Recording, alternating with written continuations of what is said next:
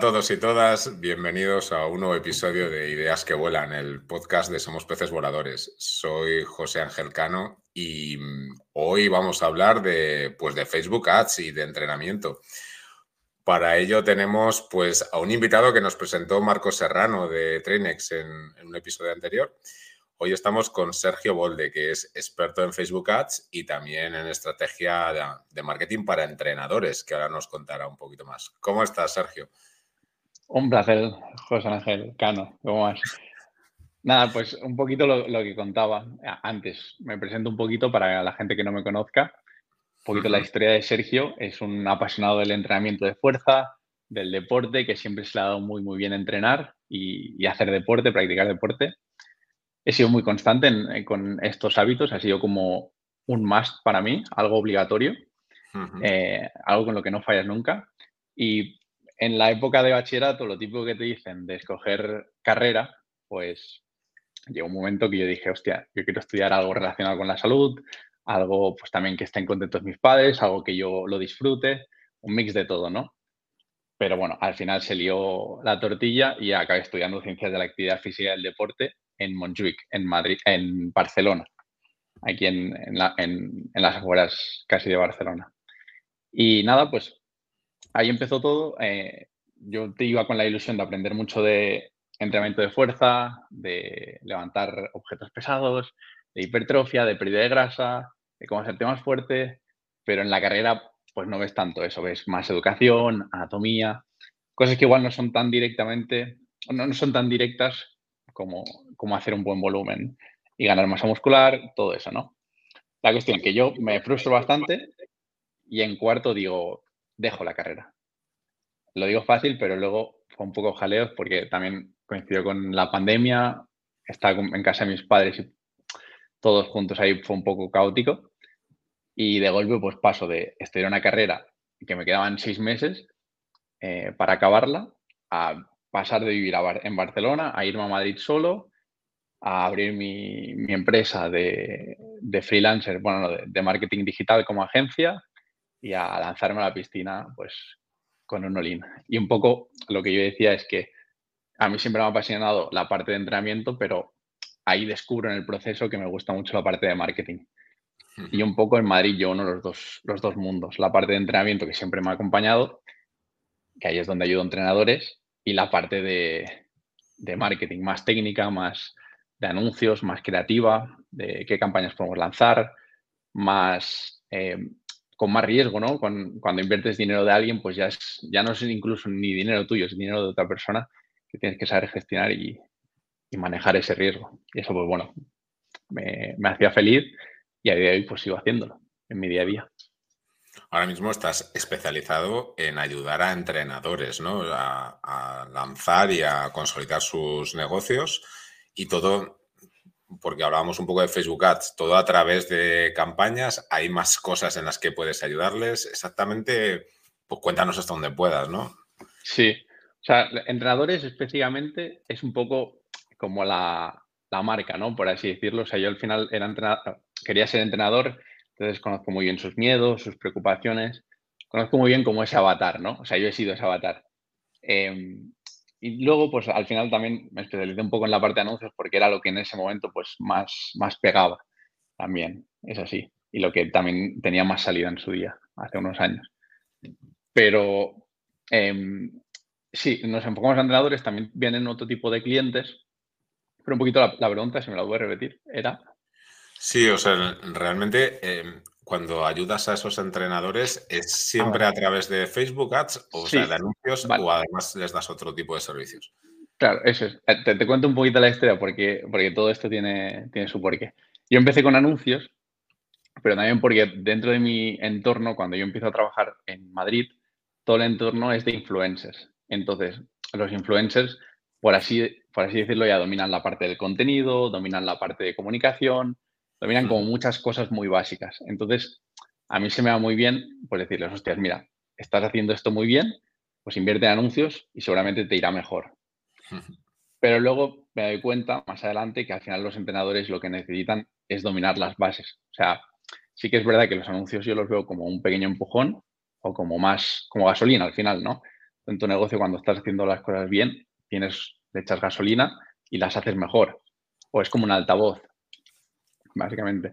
Entonces, yo me di cuenta que los entrenadores no sabían comunicar en redes, no sabían dominar la parte de conversaciones en Instagram, no sabían captar clientes, no sabían hacer una llamada de ventas, no sabían, no tenían pagos automatizados, lo típico de cada cliente que es recurrente, pues te pide un Bizum cada mes y es en plan, tío, no puede ser. Hay mil cosas, o sea, trabajan con Excel, cuando Trainix, por ejemplo, te tenía invitado, ¿no? Es una aplicación excelente para mejorar el servicio de los entrenadores. Es como todo eso no te lo enseñan, pero es importante si quieres ser entrenador online o, quieres dedicarte a la parte del entrenamiento. Pues vamos a entrar un poco en Facebook Ads porque yo creo que ahora, pues bueno, ahora no, lleva mucho tiempo estando de moda, todo el mundo está buscando clientes ahí, junto a Google, claro, que es eh, como el otro gran canal para, pues, para conseguir leads. Realmente, em, pues yo creo que el gran reto ahora mismo es todos estos cambios de algoritmo que no para de haber, que va buscando perseguirnos y demás. ¿Tú cómo consigues mantenerte actualizado para montar estas campañas? Porque yo creo que este es un reto que ahora mismo es bastante grande ¿no? en el mundo publicitario. Yo creo que hay dos formas principalmente nosotros, o tres. Una es estamos en el día a día, entonces al final cuando estás en el día a día también estás en contacto con Facebook si tú, por ejemplo, Facebook ahora te cambia alguna cosa, a mí yo cuando voy a hacer esa configuración, esa campaña, lo voy a ver. Entonces ya me salta algo raro. Entonces tú tienes contacto con Facebook y puedes actualizarte con ellos. Puedes, puedes tener una llamada con ellos.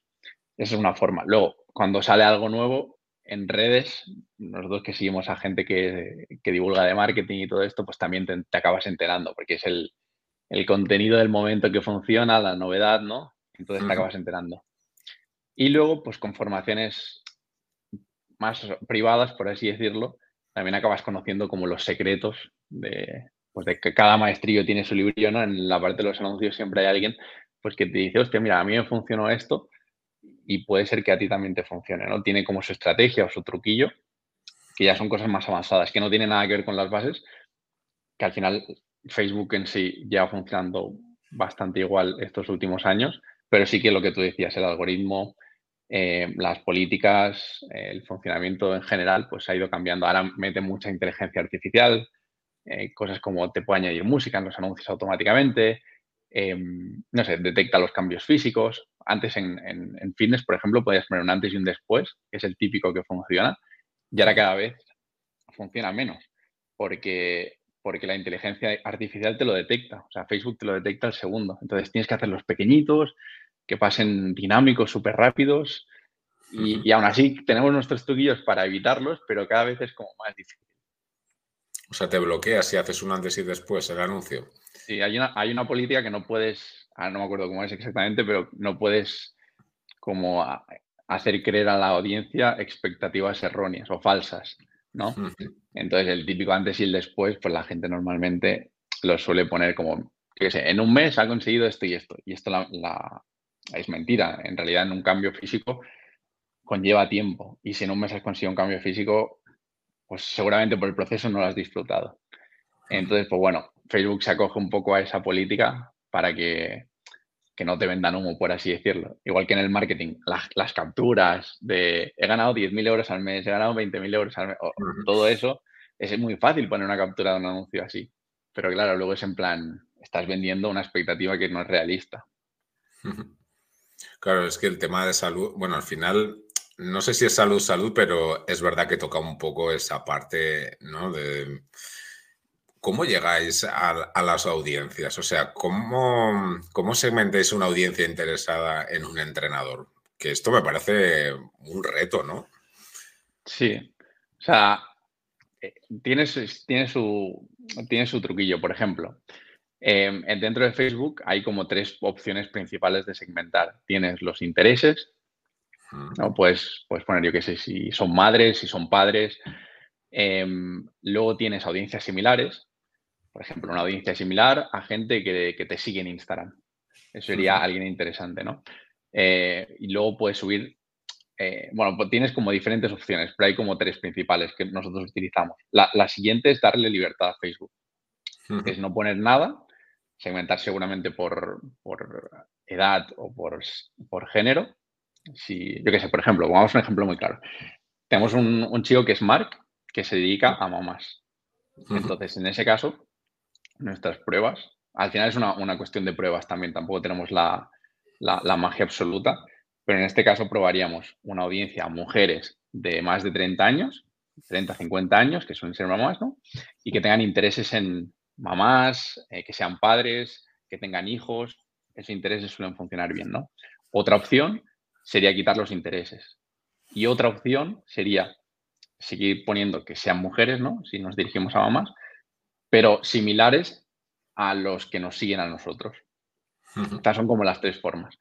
Pero luego hay muchas más. O sea, tú puedes subir em, listas de correos, puedes subir eh, eventos que hayan hecho en tu web, em, incluso con el propio anuncio. Nosotros también lo, lo, intentamos hacer así para que no venga cualquier tipo de persona. Si tú empiezas un anuncio diciendo, oye, eres mamá y quieres verte mejor y sentirte que puedes jugar con tu hijo. Claro, ¿quién te va a seguir si tú haces un anuncio así? Yo no te voy a seguir. Te va a seguir una mamá. Entonces, es una forma también que funciona bastante bien, sin inventar por, por el contenido con el, con el mensaje. Sí, porque es verdad que, bueno, yo he leído recientemente que esa tercera categoría, ¿no? De lo que Facebook decida, bien decidido está, ¿no? Parece que Facebook tiende a esto, que es, a mí no me segmentes, tú dame los anuncios, dime qué quieres vender y yo ya te digo dónde está tu audiencia, que parece que va un poco hacia allá, ¿no? Con la inteligencia artificial y todo esto que no para de evolucionar. 100%. O sea, al final cuando le das, o sea, ahí hay varias cosas cuando tú escoges intereses o haces una audiencia similar, normalmente son audiencias más acotadas. Cuando es una, audiencia más amplia, Facebook como que le gusta más, como que tiene más datos que recoger, tiene más aprendizaje y consecuentemente tiene mejores resultados. Entonces va un poco por ahí la cosa. Eh, pero sí, en realidad es una de las cosas que nosotros siempre decimos, que las audiencias amplias es una de las audiencias eh, que, sí o sí probaría, le daría una, prueba. Sí, a veces tenemos ciertos prejuicios ¿no? en esas segmentaciones que luego pues, nos sorprende. A ver, las mamás son mamás y vamos uno a un target tan concreto, pero hay veces que, oye, pues vendo zapatillas y no sé muy bien quién es mi comprador, por ejemplo. O no, realmente, dependiendo del servicio, a veces no es tan claro quién es el comprador. 100%. O sea, si está muy, muy definido, al final tienes que acotar. O sea, si tú te diriges a mamás o, a temas de posparto, pues son mujeres las que se embarazan, no hay más. Pero si tienes un, por así decirlo, un nicho más abierto, esas suelen funcionar también muy bien, eso es. Y respecto a los formatos, eh, que hablabas de los anuncios, de pues un poco segmentar, ¿qué formatos están funcionando mejor ahora por vuestra experiencia? Vale, o sea, yo creo que en los últimos años, por lo general, ha funcionado muy bien la parte de historias. Ahora, recientemente que se han, unido los Reels, pues también suele funcionar bien. Al final, yo siempre digo que esto es un poco depende del contexto, ¿no? Em, por ejemplo, em, o sea, al final habría que verlo, ¿no? Pero, por ejemplo, para tú cuando promocionas una publicación de Instagram, se te promociona automáticamente desde el botón promocionar, que esto si quieres luego podemos hablar, Botón promocionar versus gestor de anuncios, ¿no? ¿Dónde lo he promocionado? Sí, sí. Pero para que la gente lo entienda, eh, si tú promocionas desde el botón promocionar, se te pone en explorar, en el feed, en historias y en reels. Entonces Facebook básicamente por la inteligencia artificial distribuye el presupuesto en todas y dedica más presupuesto a la que mejor está funcionando. Bueno, después de mucho tiempo viendo esos resultados, las que mejor suelen funcionar suelen ser historias y reels, o donde más se suele dedicar el presupuesto. Que esto yo siempre lo digo un poco entre comillas, o cogerlo con pinzas, que al final los anuncios de feed tienen su cabida, los anuncios de explorar pues tienen, tienen su cabida también. Es como una pregunta más general, pero la respuesta también es un poquito general, que depende, pero, pero esas son las donde se dedica más presupuesto, es, es una realidad.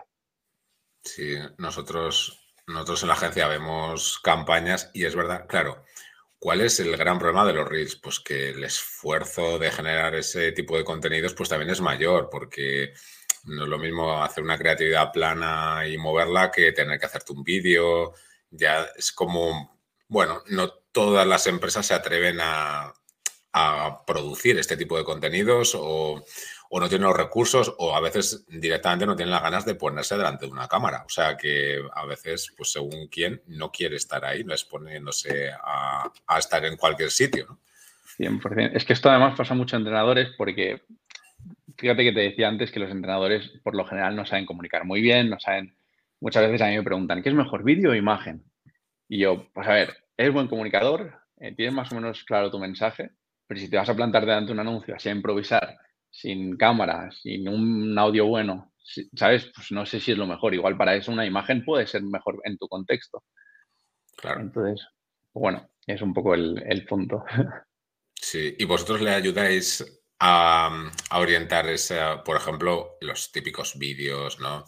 Donde hay un formato que yo no sé si en el mundo entrenador se utiliza mucho, ¿no? Que es el vídeo un poquito más largo, dando consejos, donde intentamos acercarnos, pero sin hacer una venta muy directa. No sé si esta estrategia también la seguís o vais directamente a tienes un problema, pide aquí información.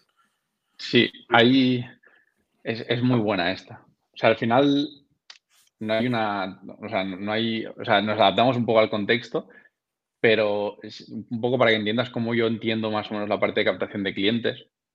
En el mundo del entrenamiento hay formas como muy personalizadas, por ejemplo, una estrategia muy básica, promocionar una publicación que te empieza a seguir gente, pues que es el mamás, ¿no? Hablando de Mark, eh, le da las bienvenidas, les escribe un mensaje dándoles la bienvenida al perfil a esas mamás y a partir de ahí pues conoce sus problemas, conoce eh, qué consecuencias tienen esos problemas, que, no les hace dormir y les lleva llamada y les ofrece su servicio. Este sería como un proceso muy individualizado. En plan, te escribo, hacemos una llamada muy personalizada y todo lo opuesto sería, pues igual como se ve en el e-commerce, donde alguien llega por un anuncio y directamente te compra y ya no, no hay como esa parte, ¿no? Entonces hay como diferentes puntos medios. Em, y un poco nosotros lo que, lo que nosotros siempre proponemos es al principio, cuando no tienes clientes, pues tienes que bajarte al barro y tienes que ir trabajando esa parte de, personalización. Que luego marcas grandes, Power Explosive no estará dando la bienvenida a todo el Dios. O es la diferencia competitiva que tienes, ¿no? Pero bueno, al principio, cuando quieres arrancar, las cosas cuestan un poquito más y, y es nosotros lo que proponemos. Pero es un poco como lo enfocamos. Una vez ya tienes, por ejemplo, muy bien lo del tema de la conversación y tal, pues oye, puedes probar algo de lead magnet, ¿no? Que es más automatizado. un lead magnet, trabaja la parte de email marketing. O sea, tenemos como diferentes estrellas, pero en mi cabeza como que los, las englobo de esa forma. Ahí nos metemos en un terreno ya, todo el tema de embudos de venta. Aparte de captación de clientes, es, es súper compleja y podríamos estar hablando todo el día. Sí, sí, sí. Ahí nos hemos dejado un poco, que sí que tengo curiosidad, la parte de retargeting, ¿realmente os funciona en un segmento así? O sea, alguien que acaba en la web, que no acaba de convertir y luego le perseguimos por ahí en diferentes lugares, ¿esto os funciona? Nosotros, o sea, en general la parte de, para que en nuestro contexto, los entrenadores que solemos tener suelen tener una audiencia muy pequeñita de retargeting. Entonces, cuando la utilizamos, suele ser en momentos puntuales, principio de mes, que la gente igual está más abierta a comprar, o ahora, por ejemplo, que se acerca enero, que es un buen mes, pues ahí sí que intentamos apretar en momentos puntuales y con poquito presupuesto sí que nos funciona. Vale. Y damos el salto ya, un poco el salto natural, las métricas, ¿no? De ¿Cómo medimos si todo va bien o no va tan bien?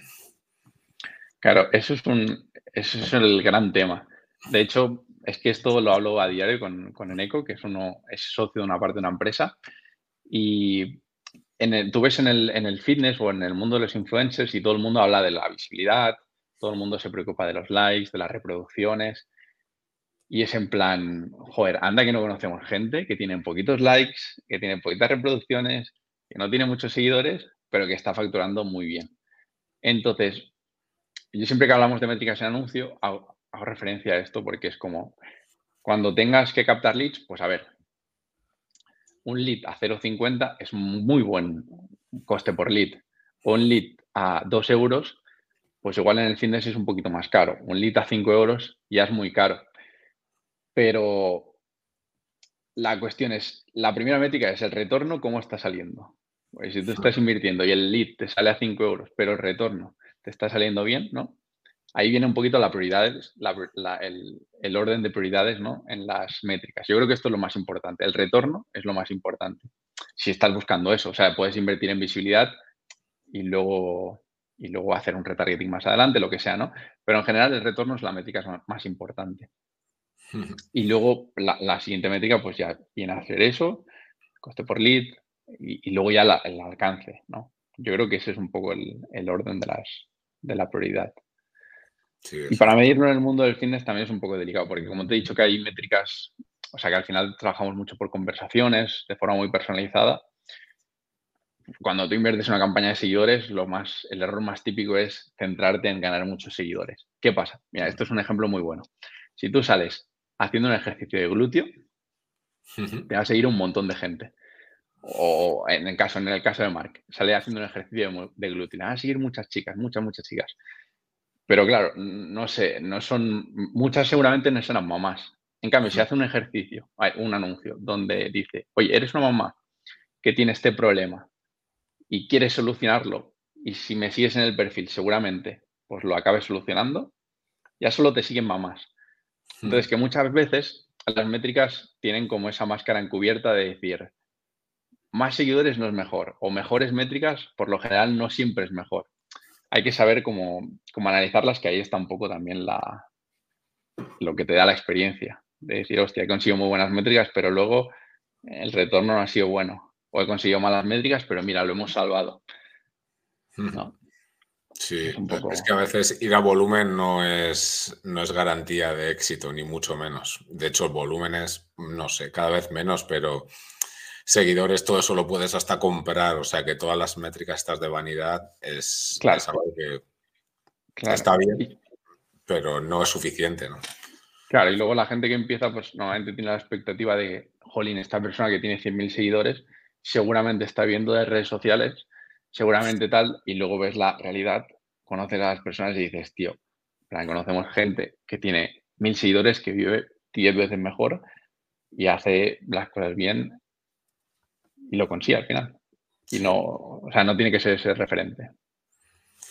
Pues vamos ya encaminando la recta final. Está siendo súper interesante, Sergio. Em, ¿Qué tendencias veis que, pues, que están viniendo, que están llegando? ¿Qué, se viene el año que viene o por dónde van los tiros?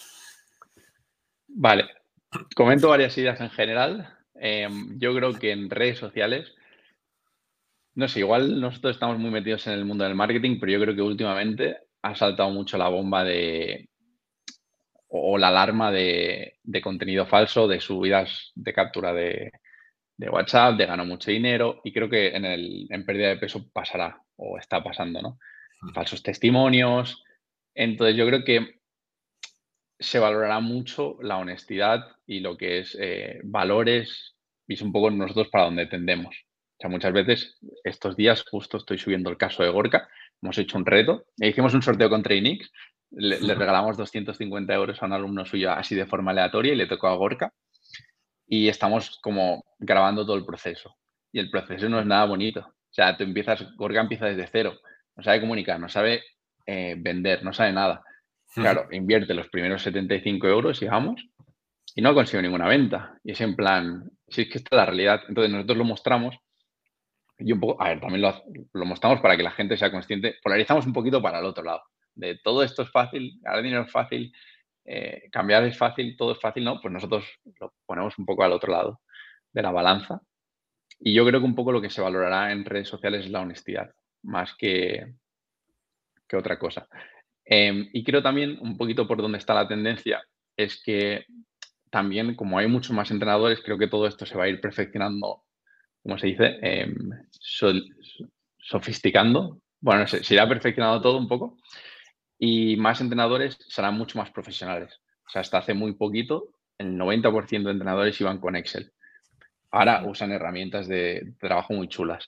Em, a nivel de, precios y dedicación, lo mismo. Antes tú comprabas un entrenador, no lo veías, te mandaba una rutina prediseñada y búscate la vida. Ahora esos poco a poco yo creo que irán desapareciendo. O sea, yo creo que el cliente poco a poco irá queriendo un mejor, un mejor servicio interno.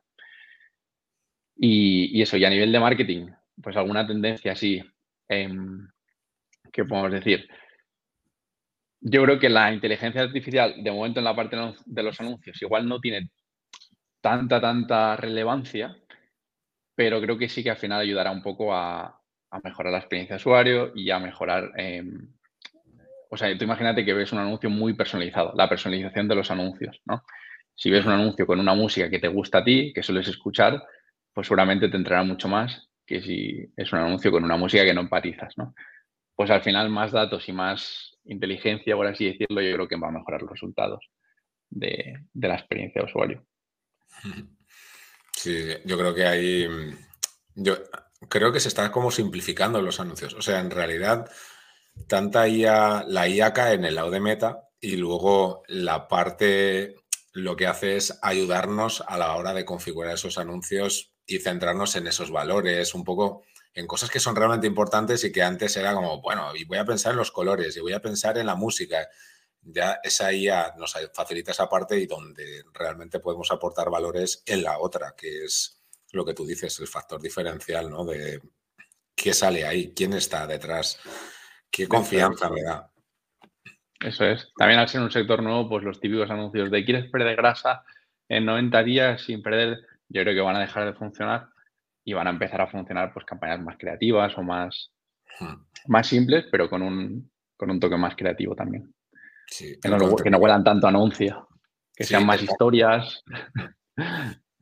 Es que ahora ya cualquiera hace un anuncio, entonces lo, yo creo que la diferencia está en cuánto empatizas y sobre todo en un sector así, ¿no? De, con la persona que hay detrás de ese anuncio.